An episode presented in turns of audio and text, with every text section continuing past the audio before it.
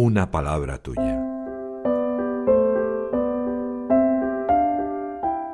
El Evangelio de hoy en un minuto. Marcos, en el quinto capítulo, en los versículos del 21 al 43, narra el momento en que el Señor vuelve de Gerasa, tierra de paganos. Lo hace apretujado por un gentío, pues muchos le rodean. Entonces un jefe de la sinagoga, Jairo, le comenta que su hija está enferma y le lleva a su casa para curarla. De camino, una mujer con problema de flujos de sangre toca a Jesús y se cura por su fe.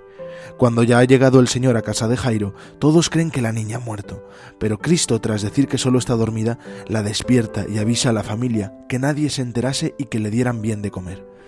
Este Evangelio me recuerda que si mi fe fuera como un grano de mostaza podría mover montañas, que debo aspirar a la humanidad de Dios, quien tras curar a la niña se preocupa por lo que come.